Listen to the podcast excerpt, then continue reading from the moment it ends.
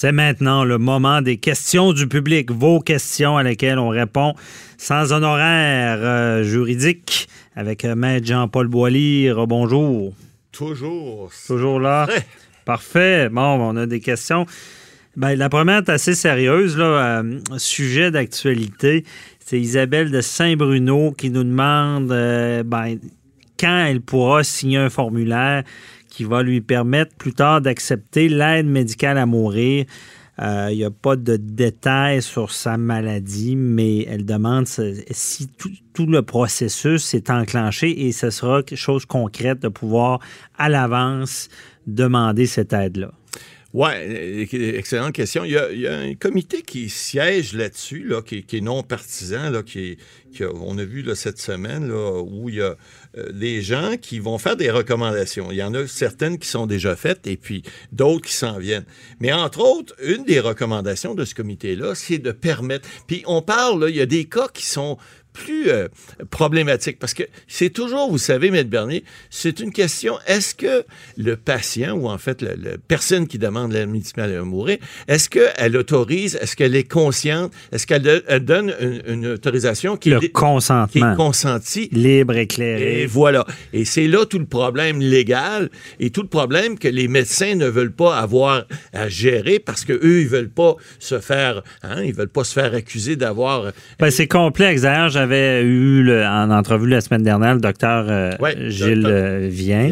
Et euh, c'est complexe. Il vérifie à tout moment, même au dernier moment, le consentement. Et, et, même, il voulait, voulait pas encore me dire c'était quoi la solution. Là. Et là où il y a un problème mais majeur, c'est lorsque vous avez une maladie dégénérative.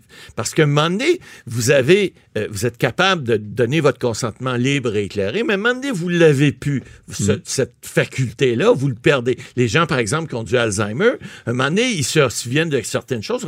Alors, le problème maintenant, c'est, il, se situe au niveau de lorsque vous êtes en, fin de vie, vous avez une, de mauvaise qualité de vie, vous avez par exemple l'Alzheimer, qui, qui, est une maladie atroce, euh, euh, mais vous ne pouvez plus donner un consentement libre et volontaire. C'est là peut-être que vous pourriez vouloir l'aide médicale mais vous n'êtes pas capable de le donner. C'est ça, c'est la grosse problématique. Pour répondre à l'auditeur, c'est que c'est pas encore en vigueur. On n'est pas là, c'est pas une loi. On veut l'élargir. On veut l'élargir. Et puis là, ce que le comité soumet présentement, c'est ce qui est à l'étude, c'est de dire, écoutez, vous pourrez, si vous êtes diagnostiqué au départ. Parce que là, on, pensait, par exemple, le mandat d'inaptitude. Vous savez, Maître Bernier, un mandat d'inaptitude, ça peut se donner en tout temps et vous donnez à quelqu'un un mandat de vous représenter si vous êtes plus capable, si vous avez une inhabilité qui, qui, qui survient, vous avez une maladie, par exemple, comme Alzheimer dégénératif, vous ne savez pas encore, vous allez l'avoir, on va tous mourir un jour. Hein? Ça, c'est une réalité de la vie. c'est une certitude. C'est une certitude. Comme euh, les taxes et l'impôt. Et voilà, on s'en sauvera jamais. Mais il reste que si vous donnez un mandat d'inaptitude aujourd'hui, vous pouvez le faire en tout temps et vous n'avez pas besoin d'avoir une maladie. Le, le, mandat de protection qu'on appelle en, cas d'inaptitude, euh, par contre, il y, a, un bon système. Là, ça prend, je pense, deux médecins ou un médecin qui vont qui, va constater l'inhabilité. Parce qu'on veut pas la famille qui vient jouer dans nos affaires avant le temps. Est-ce qu'on pourrait pas adopter ce même genre de, de, choses? Bon, là, oui, mais comment ben Comment éviter l'abus? L'abus de quelqu'un qui est tanné de s'occuper d'une autre personne. Il est là le problème. Alors, évidemment, pour éviter ça, euh, euh, lorsque les, les, gens du comité, en tout cas, ce qui se discute, ce qui, va, ce qui est soumis, ce qui va être soumis probablement à l'Assemblée nationale éventuellement, c'est de dire, si vous êtes diagnostiqué, vous êtes au départ, vous avez reçu le diagnostic d'une maladie, par exemple, dégénérative. Vous avez encore toute votre tête, vous avez encore toutes vos capacités. Là, vous pourriez faire une, espèce de mandat, comme on fait là, c'est-à-dire de demander l'aide médicale à mourir.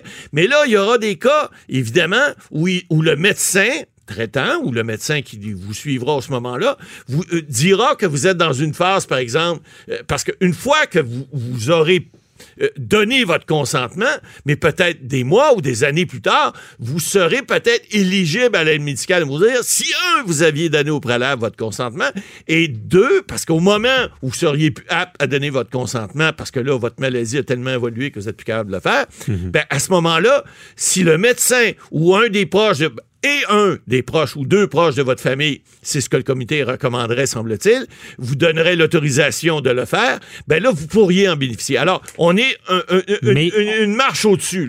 mais un stade que c'est le tuteur qui le demande, parce que la personne ne peut plus le demander. Non, mais c'est ça. Mais il faut que quelqu'un le demande. Il faut falloir que Mais si le médecin traitant est déjà au courant, est déjà dans votre dossier médical, ben vous avez déjà un élément additionnel. Bon, on cherche des solutions. ça, je pense, ça peut être des étapes additionnelles. On a vu des cas dernièrement là, où les gens ont dû s'adresser devant les tribunaux pour euh, euh, pouvoir obtenir l'aide médicale à mourir parce que les médecins ne voulaient pas le faire parce qu'ils disaient non, vous n'êtes pas en phase terminale. Alors, ça, ça pourrait peut-être venir pallier une partie de la première médecine. Mais on l'a déjà dit, M. Bernier, le droit s'adapte aux, situations suivant euh, comment la vie évolue, etc. Et là, on verra, on espère pour cette dame-là, en tout cas, que si jamais on évolue vers ça, ben peut-être après ça, il y aura une autre étape qui fera en sorte qu'on pourra avoir plus accès à cette aide-là. M. Bollier, on a, d'autres questions, mais on, doit, on se doit de continuer sur celle-là. Non. Euh, est-ce que. Parce que j'ai posé la question au docteur Vien et. Euh, comment, pour, avec un avocat, on, est bien placé, comment on peut faire, bon, que malgré que la personne ne peut plus consentir qu'il y aurait un processus, comment on peut faire que si un tuteur de nommé puis qui prend cette décision-là, que toute la famille qui, qui, soit pas exposée à des poursuites, euh, je vous pose la question, est-ce qu'il y aurait lieu même parce que la parole, des fois, il y en a qui la perdent, qui, est un, un, signe, un code, quelque chose. C'est quoi qui peut être fait? Ah ça, c'est une chose aussi. Mais écoutez, est-ce qu'un clin d'œil, est-ce que lever le doigt, est-ce que si, est-ce que ça? Oui, il pourrait y avoir des signes. Mais il reste que quelqu'un qui perd sa capacité mentale, euh, qui est plus capable de donner un consentement libre et éclairé, il veut dire, on peut pas mettre un signe avec ça. Il va falloir trancher en quelque part. Et qui dit trancher, ben dit des fois, il y a, a peut-être des décisions qui seront peut-être pas favorables euh, aux patients. Peut-être oui, peut-être que non. Mais au moins, on va avoir franchi une étape. On va peut-être être capable de faire avancer un peu plus euh, cette, euh, cette aide médicale à mourir-là, qui, pour l'instant, est restreinte à un certain groupe d'individus et d'autres qui pourraient y, avoir droit ou en fait vouloir en bénéficier pourraient pas le faire. Oui, mais je vous pose la question. Les poursuites dans ce domaine-là vont, vont. Il va y avoir beaucoup de poursuites.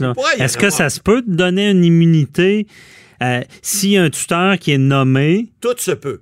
OK. Mais la loi n'est pas faite comme ça pour l'instant. Tant que le code criminel n'est pas changé, tant que les lois ne sont pas changées, puis qu'il n'y a pas, par exemple, comme vous êtes une immunité, par exemple, qui serait donnée à ce moment-là au tuteur ou à la personne responsable, ben les gens prendront pas de chance parce que c'est évident, t'enlèves pas la vie à quelqu'un, il y, a des conséquences si t'enlèves la vie à quelqu'un. Si t'as pas l'autorisation de cette personne-là, puis encore là, même le suicide assisté n'est pas prévu. On parle d'une aide médicale à mourir, on parle pas d'un suicide assisté. Mhm. Alors, encore là, les lois n'ont pas changé et il y a toujours un risque. Ça, c'est clair. Puis on, verra peut-être des dossiers dans ce domaine-là. Euh, on a le temps pour une autre question. rapide, Frédéric Delatuc qui nous demande sur Facebook euh, est-ce que les pays qui ne respectent pas l'accord de Paris sont susceptibles de pénalités et quelles sont-elles? Bon, ça, Expliquez un, c'est quoi de l'accord de Paris? En droit international, on est très, on est très euh, versatile, mm-hmm. moi.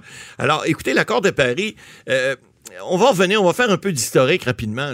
Souvenez-vous qu'en 2003, il y a eu l'accord de Montréal aussi. Ça, c'est au niveau environnemental.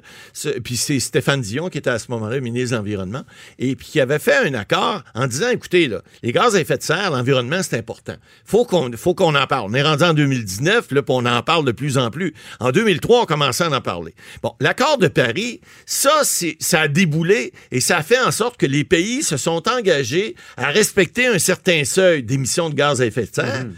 Le problème avec l'accord de Paris, monsieur qui posait la question, c'est qu'il n'y a pas de pouvoir coercitif. On n'est pas encore, même s'il y a des tribunaux, il y a le tribunal de la haie au niveau international qui peut juger les, crimes de guerre, mais les crimes, les crimes de, non, de non-respect à un accord. Cet accord-là, c'est des volontés. Ce sont des pays qui se mettent ensemble, qui disent, écoutez, on a une volonté. Moi, je, dis que j'aurai pas plus de gaz à effet de, serre que tant de...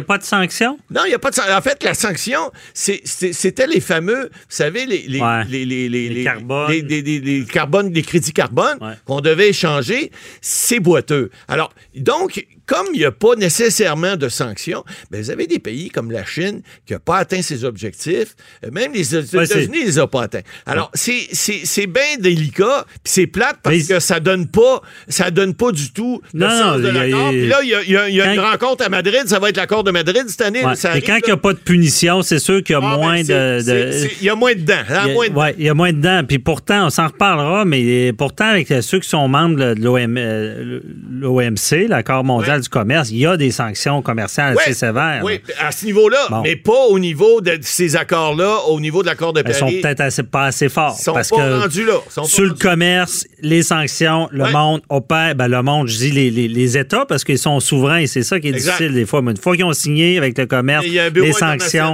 qui peut rendre des, sanctions, alors que c'est pas le cas sur l'accord de Paris sur l'environnement. À suivre. Merci, Matt Boily. Merci. Euh, c'est déjà tout pour nous cette semaine. Merci à toute l'équipe. Posez vos questions sur notre Facebook. On se retrouve la semaine prochaine. Bye bye.